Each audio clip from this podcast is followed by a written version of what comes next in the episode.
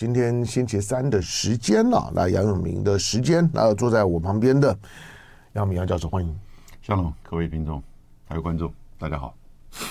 哈哈哈！好，呃，新年快乐！好，新新年快乐！再过几天嘛，再过再过几天，对，下下次见面就是二零二四年。好，把把把工工作呢就结束。那台积电的 ADR 呢，今天清晨呢涨了百分之一点二六，台积电呢来到一百零四点四五美元。好，那呃，台积电呢涨了百分之一点多啊，相对于其他的。其他的美股的这些呢，主要的个股来讲呢，台积电的涨幅呢算大的，Tesla 涨百分之一点六一了，还可以了。其他大部分呢都都在平盘上下。好，那因为台积电涨哈，所以呢台指期的夜盘呢涨十五点，一万七千七百四十九点，两万一千呢两百两百零九口的成交量比昨天高一些，表示呢外资呢慢慢的要回来上班的味道了。好，那呃，咱们的听众朋友呢，一千七百多位呢，在我们的线上来，我我我刚刚呢，刚刚的话话讲一半哦，就就是台独本身的不可跨越性呢是非常非常重重重要的哈。但是昨天的昨天的电视政见会的第二场，最呃赖赖清德意外的提到了蒋经国，你知道其实赖清德提到蒋经国，他哇，你提蒋经国，你会不会太恶心了一一点，同时。呃，他在他在他在批评国民党的时候，哎，批评国民党啊，你说批评国民党呢是一个是一个死抱一宗的政党，就国民党是一个死抱一宗的政党来来讲，我也我也不能说耐心的讲错，因为国民党的的宪法一中或者国民党它就叫中国国民党嘛，中国国民党，同时它的党纲里里面呢，党纲里面呢仍然是有一个呢，有一个就就就是。就是呢，那个呃，从连战和跟胡锦涛的连湖五项共识呢挂在那儿，挂在那儿那个连湖五项共识呢是一个合同公关公识。好，那因此你说国民党呢是一个是一个是一个死抱着一中的政党，我这个呢我倒没有没有没有什么太特别的意见，只是所谓的死抱。那那个呢有点意见，你也你也看到，不管是侯友谊也好，或者赵，尤其赵少康，赵少康最近呢在表现他的反共界情调，哇，那个非常的强烈啊。赵少康到处演讲，都来告诉你，就是我有反共界反共的这样子一个一个立场。当然说反反共反共，那大陆呢一定呢一一定很反感吧？不，大陆啊，大陆方面来讲，只说九二共识啊，就是一中原原原原则，可没有说一共原原则。大陆方面来讲，他有说的，他大概呢就会呢就会把它当当做是呢定海神神针。你要注意到，大陆一直说呢一中原则，他没有说一党原原则，因为没有一党原则，反共在今天的两岸对话里面，台台就顾从以前到现在为为止，他没有说你你不可以反共，你反共我就不跟你谈。大陆北京当局在这件事情上面是很务实的。你反共，他当然也不高兴。你你反你你凭什么反中国共产党？摆在心里头。可是政党跟政党之间的对话的时候，你说呢？坐在我我对面的中国国民党或者其他的党说呢，跟我对话的时候不反共，那也很很很怪。所以他只有说一中原则，没有一党原则啊。所以你认为赵少康或者说侯友谊或者国民党，甚至于呢之前的夏立言那种的表述的方式，你认为会使得两岸之间在九二共识的基础上无法交流吗？不会。好，所以今天真正的问问题呢，是台独的问问题。赖清德说呢，是国民党是一个呢死抱着一中的政党，没有问题。可是讲到第二点呢，我就非常有意见了。他说国民党黑金复复辟，我听了都快喷饭了。就是你赖清德对于自己的政党今天呢烂到什么地步，你有没有一点点的反省跟自觉？今天对于自己的大大小小的事情，你在跟大学生座谈的时候，为什么大学生问你的问题，你的回答轻描淡写，使得大学生今天看到赖清德就想凑，就是因为你根本就不敢去面对你自己党内的问题，党内的腐败，党内的黑金，党内的桃桃花，你没有一样敢敢敢碰的，以至于你的民主大联盟根本连不起来。昨昨天你听到赖清德最后讲这些话，最后呢还还把蒋经国的招牌给扛出来的时候。我说在讲的，人家蒋经国是一中原原则没有问题的。那你有没有注意到蒋经国的一中原则？可是蒋经国的清廉，蒋经国的效能，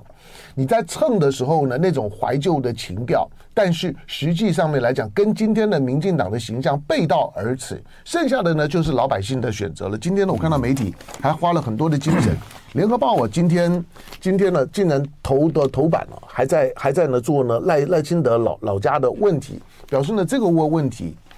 在潜在来讲，他其实终究呢是赖清德必须要面对的罩门。我也注意到一些绿营的媒体呢，一直啊这个问题赖清德已经讲讲过了，要公益信托已经过了过了过了。什么叫就叫过了？之后你就看到有没有过。嗯，好，来回到呢节目的现在现场，今天从哪开开始？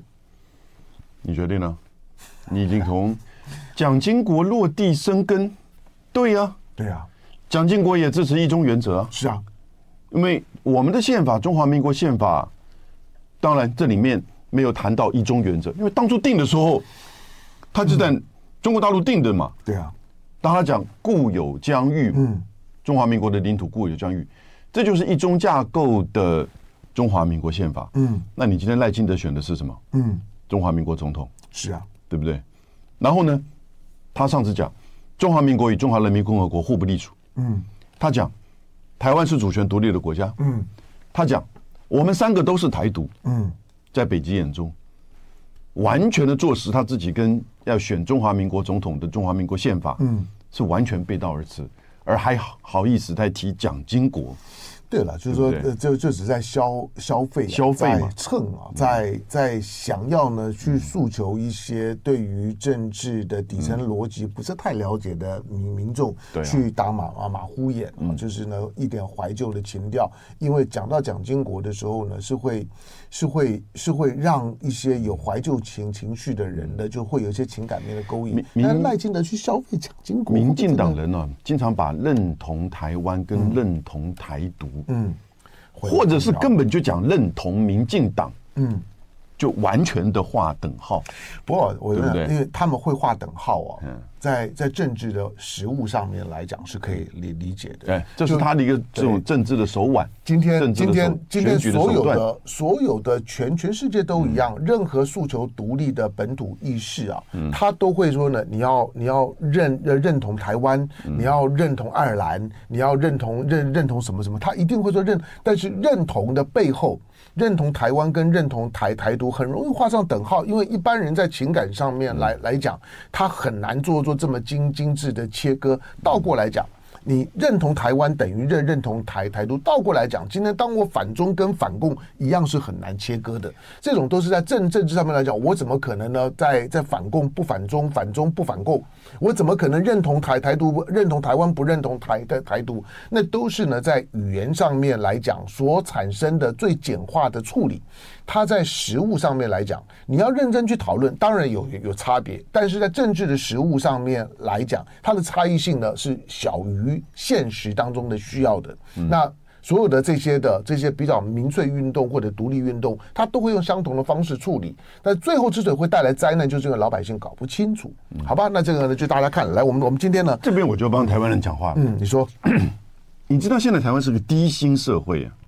嗯，这个已经根本不需要去辩论了。其实看了，就是我，对对？我觉得，我我觉得，坦白讲，我我认为科技业啊，嗯、虽然科技业的聘雇人人数非常少，是。那，但是呢，科科技业的待遇是还 OK 的，这都是相对的。嗯、对，同样科技业的，如果在美国、在日本，它的薪资是高于我们在台湾的科技业，是、嗯，而且是非常高的啊。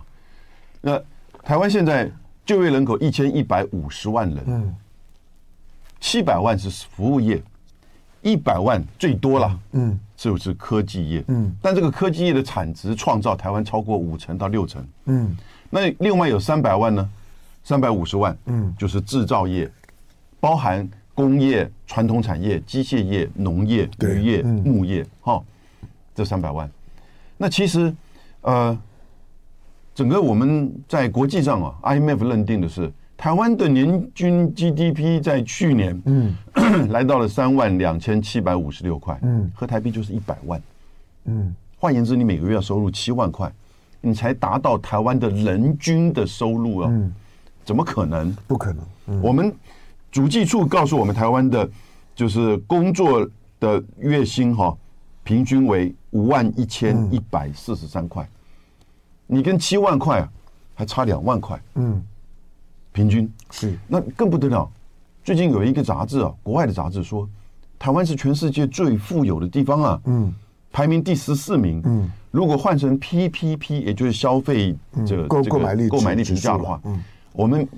每个人呢，年薪两百三十万台币。嗯，他说，因为我们这边的物价低，嗯，因为我们这边的就是说物价稳定，嗯。啊，可是各位都忘记了，其实，在国际上而言呢，你碰到很多的东西，其实台湾的这个是是比较低一点，嗯，电价低。水费低，对，运输价运输低，可是各位，这是通通都是你的荷包的钱，政府在补贴的。他将来将来会有大麻烦，就就是坦白说，就是谁现在现在就算是侯友谊当选，他要面临的情况呢，跟二零零八年呢马英九当选的时候情况一样，就是你一旦呢你当选了之后呢，进到总统府里面把账册打开的时候呢，你就会看到呢里面是个大黑洞。就是你光是台电跟中油的亏损，嗯，你要如何呢去填补？嗯，它都是一个巨大的困难。但是你说那赖清德如果如果继继续呢，继继续当选怎么样？我告诉你，他就是继继续的把盖子先捂捂着，继续用补贴的方方式，让你呢在低电价呢相对低油价的情况下面，好像享受了低物价。但是呢，你刚刚讲到 PPP 的这个评评价指数里面还有一个问题，就是 PPP 里面呢没有计算房价。Yeah. 所以呢，房房价看不到。那你会说，那如果我们的购买力、我们的物价物价低呢？那那算所得收入呢又还可以。虽然没有像说新加坡呢到五万五五万六万美美金，没有到美国呢像八万美金。可是呢，我们的 PPP 可以啊，看 PPP 我们超超过美国，超过日本，超过韩国啊。那我们的生活应该很幸福，很有富裕感啊。那你为什么没有？因为你光想到房子你就已经疯了。我们的我们的房房房价是高很多的，你你不可能不买房。你不可能不租房，一旦买房租房的 PPP 看不出来。对，然后呢，还有就是我们说这个三万两千七百五十六块美金哈，嗯，它其实这个 GDP 的这个计算呢，它把所有的台电呢、红海呀，或或者是台商的这个钱都算进去，科技产业算进去。可是各位，台电有七成是外资哎，嗯，台电赚的钱七成外国人拿走了，嗯，对啊，台积电呢，啊，台积电，没没没错，没错。所以这些这种计算呢，其实啊，我觉得其实。大家要到看穿它很清楚，而在低薪社会的情况之下，我就讲最近就是一些大学的这个职员揭露说啊，你需要一零四银行去找新的这些在大学里面职员工作的招聘，大概都是两万六千四百块起跳。嗯，好，包含台大计算机中心，包含就是这个台大的护理学院的全职行政人员，月薪为两万六千四百块元。嗯，那就是最低低薪。对啊，哦。在这个最低低薪情况之下，我们现在进行这个总统大选的时候呢，大家都我也没有看到经济嘛，两岸的经济的海啸要来了，嗯，对不对？十二月十五号、十二月二十一号，中国大陆因为在蓝白切了之后呢，发现到那必须要对台湾的这个经济长期的获利，中国大陆长期的让利啊，做一些这个调整，因此他宣布贸易制裁。这贸贸易壁垒，嗯，这是长久以来在两千五百零九项里面，其实我们台湾不准大陆产品进口，但是开放给全世界。讲个最简单的，苹果，台湾现在没有产苹果了，对不对？但是呢，我们有在台湾市场上可以买到美国苹果、日本苹果，然后呢，甚至法国苹果、纽西兰苹果，但是呢，没有大陆苹果。我们我们来猪都可以买得到。我们每年呢，苹果的进口是两二点五亿美元。大陆的苹果好不好吃？你不要。也许你没吃过，但是它行销全世界每年十多亿美元，嗯，有竞争力。如果说我们开放给大陆的苹果进口到台湾的话，跟美国、日本的、纽西兰同样的放在架上，有人会去买，嗯，所以他估计啊，大概每年因为台湾的贸易壁垒壁垒哈，他在苹果这个项目就损失六千万美元，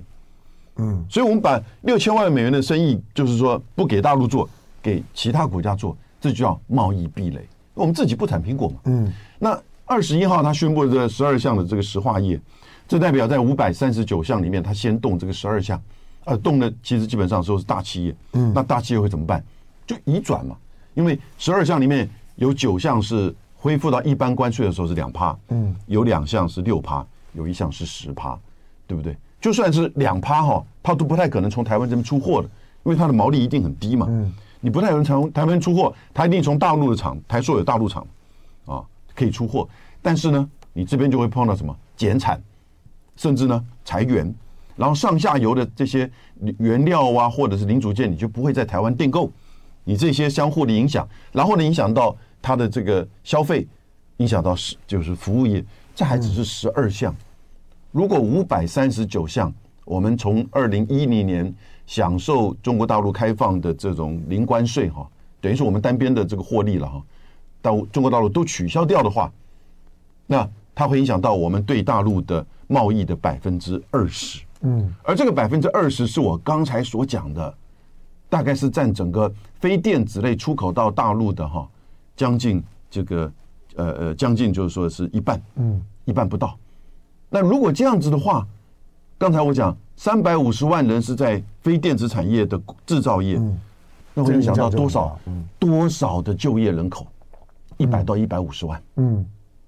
好、啊，个家庭。然后呢，如果他是上下游再抓加进去，嗯，他的消费能力再影响到服务业。各位，这这些啊，在台面上这个大人物啊都没有告诉你，这些对于台湾的平民百姓们，在现在已经是低薪的情况之下。买不起房子的情况之下，哦，你必须要用两千两万六千四百块去应征最基本的工作，你还可以说我在台大工作的，是不是？而这样子这个低薪，新加坡都做过一个调查，在二零一二年，台湾的薪资去买就是说这个呃珍珠奶茶，嗯，可以买一千一百多杯，是，好，现在呢，到了二零二二年，十年之后，嗯，这个。珍珠奶茶的价格不变，但是那个薪资哈，平均的薪资少了，少了几十倍。嗯，你的你的购买能力，对，就就是你的实质薪薪资是在倒退，你的实质薪资在倒退，嗯，对不对？所以我们现在已经这种这么严重的结构性问题，我没有看到有人这个去讨论它啊。蔡英文还有他的这个军师谢金河，不断的告诉你，啊，台湾很好了啊，他取消了那个十二项，对我们的产值很影响很小，没有错了。产值都是台积电呐、啊，哦，日月光他们在创造，这也是台湾另外一个问题，因为就业人口太低了，在这个里面，而且我必须要讲，台积电的员工的薪水比这个 Intel 的员工的薪水低很多。嗯，台积电为什么不抗议呢？所以台台积电去美国的时候就遇到它是相对剥削、嗯，就遇到这个问题。那你相对于台湾的这些在台大做这个，就是说呃，就是叫什么台大做这个驻警队的。广告广告回头做两个。飞秒镭射，来，咱们的听众们三三千多位来在我们的线上，早安。对，那到了朋友在在提到的，就是说，如果如果你是你是希望两岸发生冲突的，嗯，那我觉得时间差不多了。如果如果光是经济上的这种海啸的冲突，如果赖清德当当当选。两岸的两岸的冲突的机会呢，会大幅大幅的升高。我不敢说百分之百啦，但是呢，那种的气氛，第一个会大幅的升高，第二个呢，即即使呢，即使不会兵戎没有直接兵戎相见，但是其他其他方面的对抗性呢，也会呢拉到最高点。那刚刚呢，有明呢在谈到的就是有关于经贸冲击的部分啊，我两个两个概念给大家参考。我大部分的年轻朋友。你可能不会意识到，其实你在台湾，你刚你刚出社会之后啊，你的你的生活的条件，除非呢你之后呢薪资呢拉到四万五万以上，另当别论。如果你的薪资在三万以上，我告诉你，你的日子过得比呢刚到台湾的外劳都还差。外劳呢，除了到台湾之后呢，要有很多的安定就业费的这些缴交啦，要给他各种的这些呢这些保保险之之外，外劳是住在雇佣家家里面，他没有他没有住的问问问题。可是，如果你或者员工宿舍对，或者员工宿舍里面，但是你年轻人，你知道，你今天同样跟外劳，外劳两万多的薪薪薪水，你三万的薪，你三万的薪水好，假定你三万了，其实刚起薪三万的也不多了，嗯。假假定你三万的薪水，你扣掉房房租之后，我告诉你，你的你的生活条件是比外劳差的，你的可可支配所得明显低于外籍劳工。所以你看到外劳呢，周末时间在外面 happy 的时候，大家吃饭啊、喝酒、聊天 happy 的时候，甚至于呢，很多的外劳会会组团旅旅旅游，你就会觉得其实他们凭什么可以？我告诉你，因为这个中间差别就就非常大了。第二个呢，总总是因为刚刚呢，有明也提到了，就是说有百分之七十的就业呢是在服务业里里面。对。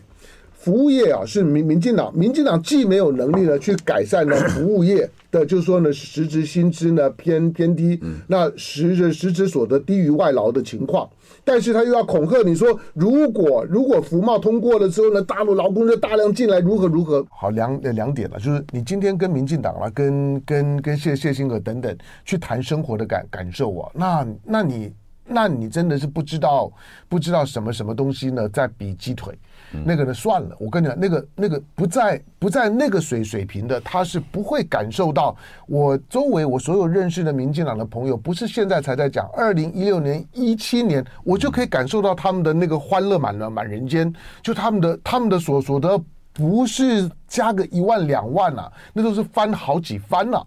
那大家在在用呢，在用这个这个零九万做做零零九万是很很典型啊。当年赖清德呢在猜呢。在拆南南铁、台南南铁的时候，在当时这些零九万是呢，在声援的那些呢被拆的拆迁户的，还表现出一点点，好像呢我不是呢，只只是呢，只是反国民党。你要赖清德拆南铁，我也挺他们。可是今天你还你你还挺吗？他讲的就是林非凡那个时候反服贸是啊的这个学生，后来做了民进党的副秘书长。今天当你是副秘书长的时候，据据说现在十一万了，好吧？那那那没没关系。今天当你是副秘书长，你的党主席，你的党主席的违建问题，这些你当年声援过的南铁的这些呢自救户，在呢在指控呢你的党主席的时候，你还讲话吗？你不敢。好，那年年呃年轻人本本身。我我我在我去欧洲的时时间呢，去欧洲的频频率呢，可能比去大陆呢都还都还高一点。我去欧洲呢，我深刻的感受到，因为这二三十三四十年的时间了，其实我我不断的去欧洲，去欧洲，我最大的感受就就是当欧盟成立之后啊，为什么英国脱欧的时候反脱欧的是年轻人？嗯，是老年人主张脱欧，嗯，反脱欧年轻，因为年轻人在脱欧之后，他的自由流动。给年轻人创造了非常大的机会，他没有经济未来了。就是年年年轻人，你就像英国，英国呢有大量的从欧洲体系呢去英国去就业打工、开开餐厅的服务业的年年轻人，也有许多英国的年轻人到欧洲，所以呢要脱离欧盟的时候，反脱欧的主力是年轻人。因此今天呢你在谈服贸的问题呢，跟欧盟的那个味道是一样的。你一旦呢，两岸之之间的，就是说呢，服务业的贸易的流流动性、年轻人流动性打开了之后，一段时间你就发现，年轻人会非常 enjoy 那种的流动性，因为他的机会大很多。对。但是你今天呢，想把年轻人的冰封用恐吓的方方式，年轻人搞不清楚情况了。我说你用英国脱欧在当时的投票，你就就知道，大量的老老年人出来呢，反反就出来主张脱欧，怀旧嘛。但是你年轻人觉得，我要拖拖之后，我以后呢在欧陆的活动就不方便了。我喜欢的这种的自由感，自己想在哪里呢落地生根，想在哪里创业呢都可以。今天在炒作两岸关系的民进党用这种的方式呢去恐吓所谓服务业的这些呢劳劳动的朋友们。服务业如果用这种方式去处理，你永远翻不了身的。你起码一辈子呢会有一段的时间，我假定了你工作三年五年之后呢，你薪资可以调到四万五万，会比外劳好一点。但是呢，你人生的前面一启动的那一小段时间，只要你是在服务业，你相对低薪不要说，我告诉你，你在台湾的实质可支配所得比外劳都还要差。好，我们再再再来看加加萨的大屠杀。嗯，这个在圣诞夜的时候，他又发动了攻击，造成超过百人死亡。哈，当然以色列自己不过圣诞节了哈，但是呢，也的的确确，内塔尼亚胡他就到北加萨的以色列军事。这个部队里面去访问，嗯，然后就说我们绝对会继续打下去，嗯，达到我们的目标。他讲了三个目标，啊，要抓清光哈马斯，嗯，啊，要确保这里的这个未来的安全，要杀光了，要杀光哈马斯。其实哈，要杀光哈马斯，要清空加沙，嗯，他现在的清空的这个策略哈，嗯，就不断的是往南赶，对，然后呢？这个终于，埃及是感受到了这样子的压力，所以埃及就提出了一个停战的协议的三阶段的建议。哦，那先停火，然后呢，运送人道物资，释放人质，然后呢，让哈马斯跟巴勒斯坦组织的巴勒斯坦政府呢合组一个联合政府来掌控加沙地区。嗯，第一时间以色列政府说完全不可能接受，加沙里面的哈马斯，嗯，接受的可能性也不高。好，那事实上就是呈现什么？他要把整个在南加萨现代人要赶到西奈半岛埃及去，嗯，然后呢，甚至就是说，让以色列或者是中东国家，甚至全世界，美国，我们共同来协助在这边的安置的难民营，那起码会超过一百五十万，嗯，啊，起码会超过一百五十万。你就加加萨三分之二的人口啊。对，嗯。那现在这个东西，当然在埃及跟加沙之间的，现在唯一的通道就是那个 Rafah 的那个通道哈，嗯嗯、每天大概只有将近五十辆的货柜车运送一些必须的人道物资进入到就是南加沙啊。但是你知道吗？在十月这个七号之前哈啊，那这个事情其实，在每天经过这个。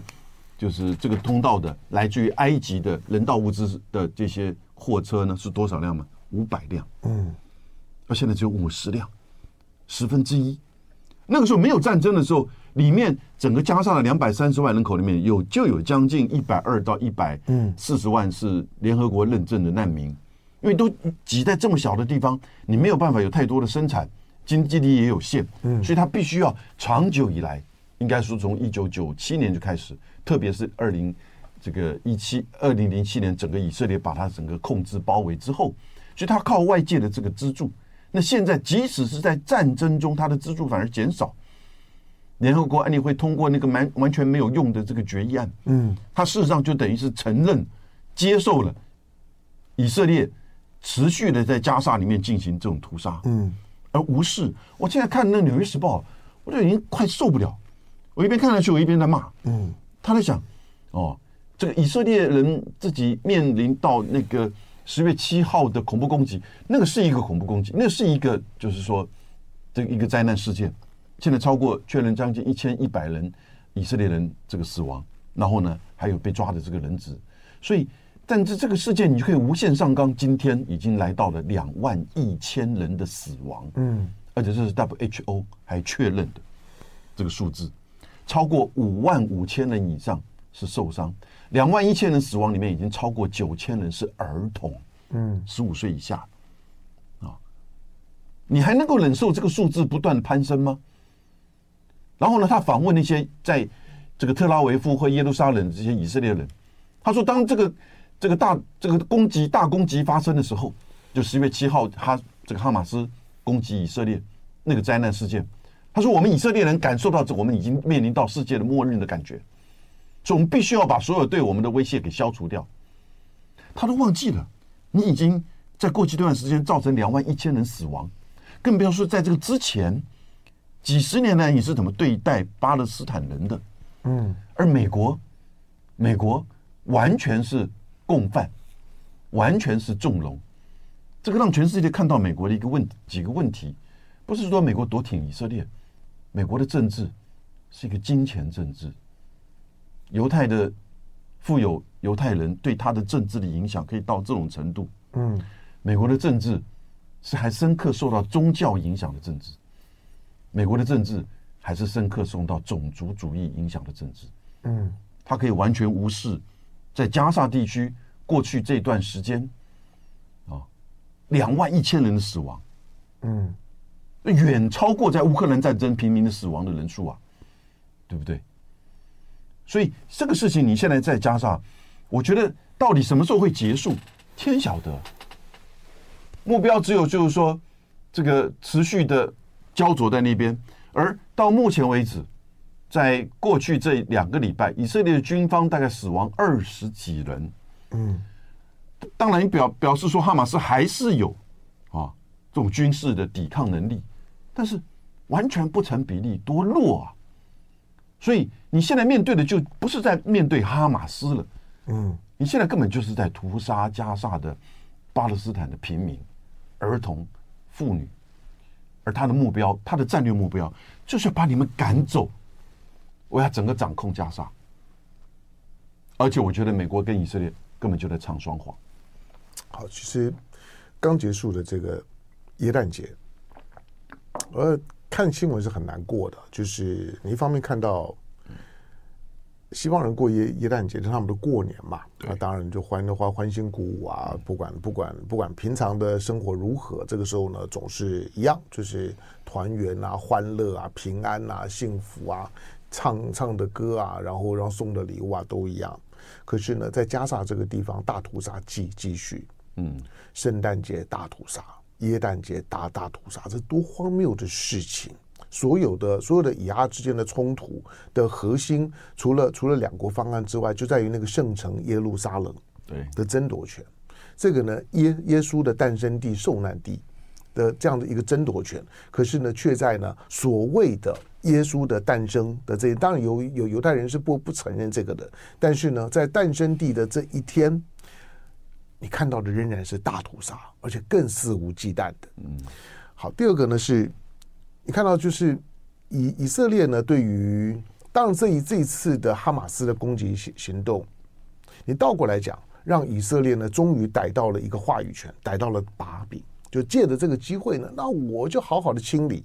那用借着清理哈马斯的发方式，实际上面呢，他是要掠夺加加萨。没错，你看他掠夺加萨的方式啊，其实跟圣经里面啊，圣经里面经常出现，就是把神比作牧羊人，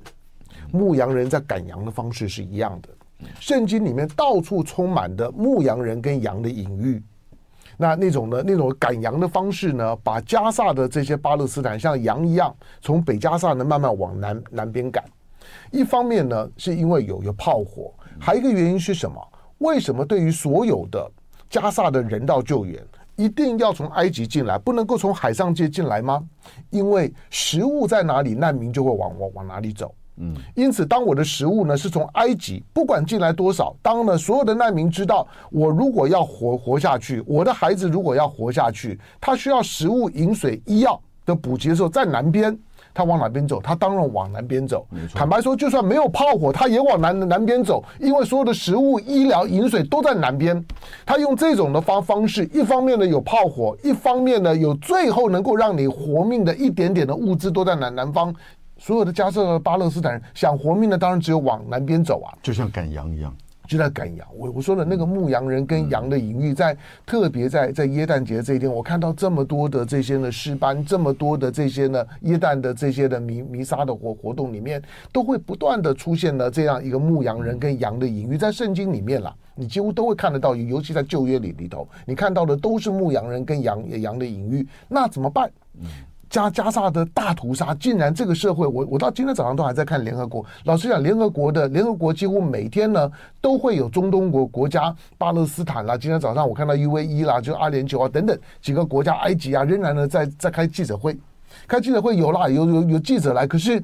可是你你你知道，不管他们怎么开记者会，在国际当中所能够得到的实质的声援是很少的。嗯，他就没有办法改变什么？为什么美国在维系啊？美国呢，基本上面呢，就是帮他在在维持哦，红海塞了是吧？没关系，我组联合联合舰队。美国今天如果是组联合舰队，不是为红海护航，而是警告以以色列。美国的联合舰队如果摆在那警告以色列说，如果你再再这样子动手的话呢，我我我就打你。以色列一定马上就停手。嗯，可是美国组联合舰队是为了维持航运的畅通，而不是为了警告以色列要停手。美国像个国家吗。美国相当个就是说呢，国际社会老老大，平常所标举的价值，在此时此刻，我找了十个国家、二十个国家组联合舰队，为了维持航运的畅通，就是维持我的利益，我也维维持你的利益哦。但是呢，以色列你们都不要碰，美美美国在干嘛？你看不懂吗？可是这种的事情就难解啊。我我们就看着这样一个悲剧的发生，我每天看都是悲剧啊，都是悲剧，就跟中古时代一样。这圣经描写历史上所重复的，在这些中东地区的这些杀戮，嗯，不是一模一样吗？嗯，居然重演在二十一世纪，而后面还有一个老大在那边维系。红海的十国联合舰队，不就是放手让以色列的军队继续在加沙做他们想做的事情吗？嗯，就是如此嘛。嗯，对不对？就爱点你 UFO。